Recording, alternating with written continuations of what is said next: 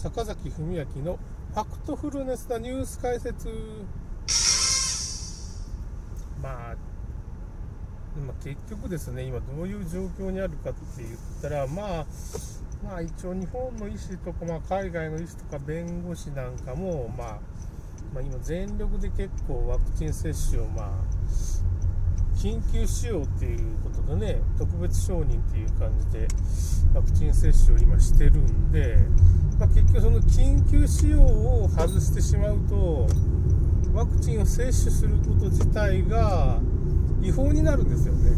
違法なことしてるっていうか、まあ、まあ、今回ツイッターで僕ね、なんで、あのその、ワクチンの治験かなんかしたね、なんとか博士っていう、まあちょっと、名前がちょっと今忘れちゃったんですけど、ちょっと黒人っぽい眼鏡かけた、そういう、まあ、人の、まだ動画でどっか TikTok のね、ガコっていう、まあ、アカウントがあるんですけど、そそっちの方に、まあ、っと上げときますわね。それはね、結局僕のあの、この、まあ、レディオトーク、ラジオトークですかね、の、まあ、トップページに TikTok の URL が、まあ、僕のアカウントのところにこう貼ってありますんでの、TikTok に飛べるようになりますけど。まあ、ちょっと僕今自分の坂崎 DC アカウントっていうのと TikTok のガコ KO っていうまあ2つアカウントがもうサブチャンネルを作ったんですよね。こう削除された時に。アカウントが消えちゃった時に、まあ、サブチャンネル作っとこうっていうことで、まあ、サブチャンネル作ったんですけどね。全然動画伸びませんね。やっぱり。なんか、まあ、ずっと僕はその投稿してるワクチン関係で投稿して、まあ、コミュニティガイドライン違反みたいな感じになっててもうシャドーバンされてるからね再生数が200以上あんま伸びんような感じになっちゃってるんですけどね。シャドーバンっていうのがあって、まあ、再生数が TikTok で20以上伸び200以上か。に伸びない場合はシャドーバンって言ってまあなんか運営からちょっとなんていうかね制限されてるわけですよね。あんましバズラインをさせてされたりっていうか。まあ、ちょっとコミュニティガイドライン違反が多すぎますからね、ちょっと、いや、こんなもんまでやるの？っていうか、まあ、その、この前だからコロナワクチンの恐ろしさっていうね、中村クリニックの先生と、まあ、高橋徳先生と船瀬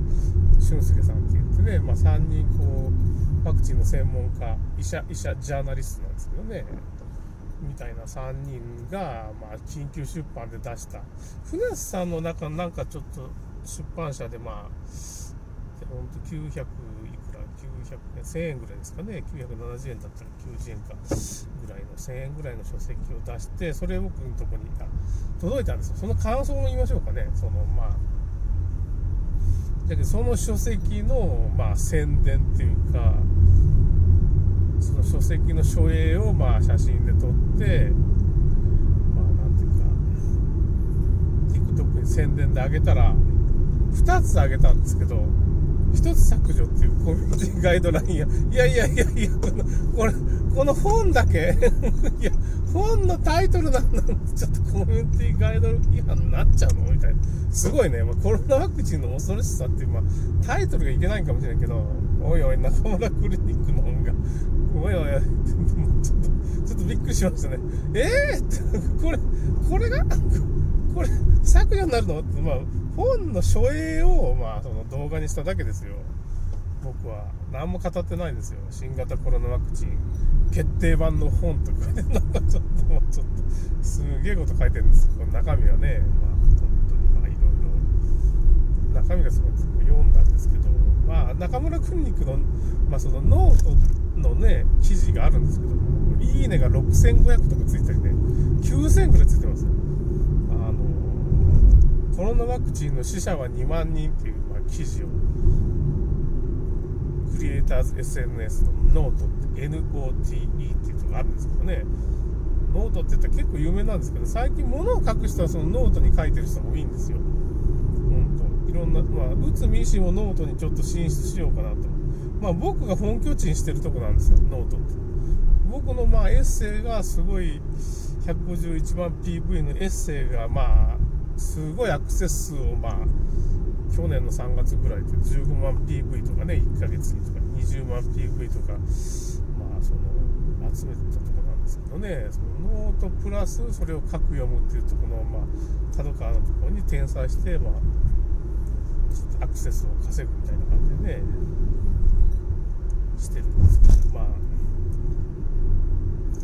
そのノートの記事がまあちょっと今中村クリニックだいぶもさすがにねすごい人気がありすぎるんでちょっと抑え込まれてるってノートがねだけどそれでも記事を削除せんようにしてくれてるだけでも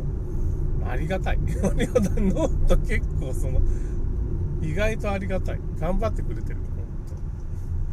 もう削除になってもおかしくないような内容だもんな。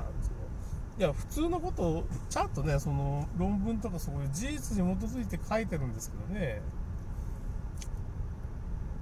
今まあ YouTube なんかの激しさと比べたらまあちょっと緩めにしてくれてるから、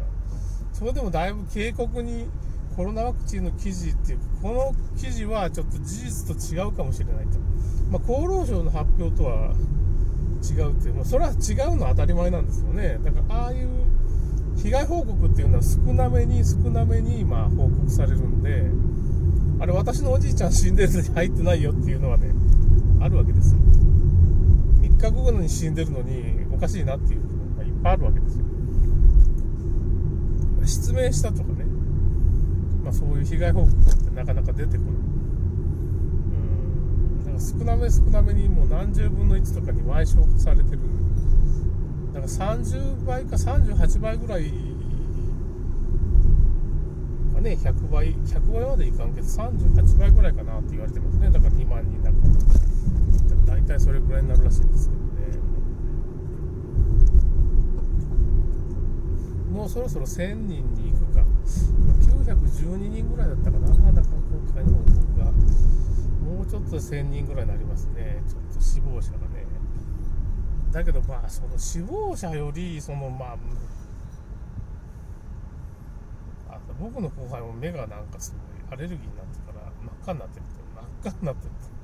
これあれだよ。アレルギーとかじゃない。ってそのワクチンの後遺症じゃんっていうか、ね、眼底出血してねこれ下手したら失明とかになっちゃうね。糖尿病のね人なんだけどね後輩が。僕の会社の先輩もなんかちょっと熱が出てねちょっとワクチン接種後にちょっと休んだり何日か後にもちょっとやっぱちょっと熱があるからって言ってまあ休んだりしてこの前あ昨日か昨日夜勤明けにまあまあ、まあ、夜勤は出てきましたけどねうちの母親もまあいろいろワクチン打ってるからもうスパイクタンパク質が放出される体になってるから僕なんかもうスパイクタンパク質がちょっと僕に感染してる可能性が高いんで、まあ、4日に1度ぐらいサウナに行って、まあ、スパイクタンパク質を殺すみたいな。あの僕なんか90度のサウナに5分かける5分で2回分10分ぐらいかな。ぐらいでもう6分ぐらいに伸ばしたりいろいろしてるんですけど、まあ、サウナ行ってそのスパイクタンパク質をなるべく殺すと。体温を上げて殺すと。あとまあ発酵食品ね、まあ、漬物が僕は無添加漬物。まあその農産物直売所からね買ってきて無添加の漬物があるわけですよ。農産物直売所とか行くとねいろいろその食材が薬草の会の人は薬草があったりするって言ってましたね。だからお茶とかいっぱいありますよ。なんかその体に良さそうなお茶も毒ダミ茶、まあ、解毒だったら毒まじ茶。ウコンもあるしねウコン茶とか結構お茶っていうのは全般的にまあまあなんていうかねその解毒作用がいっぱいあるんですよ。一番解毒作用あるのは、まあ、ちゃんとまあ朝ちゃんと排泄するっていうことですね。ががな、まあ、排泄の能力でその毒がまあ70%ぐらいまあね排出されるんですってなんか聞いたら一番大事なのはだから野菜とかをちゃんと食って、まあ、トイレでも朝ちゃんと出すと。出すことによってだいぶその、で、まあ、出ると。でまあ、今回スパイクタンパク質はまあちょっとやっぱさお酒に弱いとか発酵食品に弱いとか、まあ、タバコに弱いとか、まあ、熱には弱いかな。そういう風な感じでまあその辺の対策をして僕もなんとか生き延びてるっていうかねそんな体調おかしくなってないから大丈夫だと思うんですけどね。まあそういう風なだから基本に戻るっていうかねそのあんまし特殊なことしなくてもまあ、感染症ってスパイクタンパク質自体も病っていうのは、まあ、体温を上げるとか、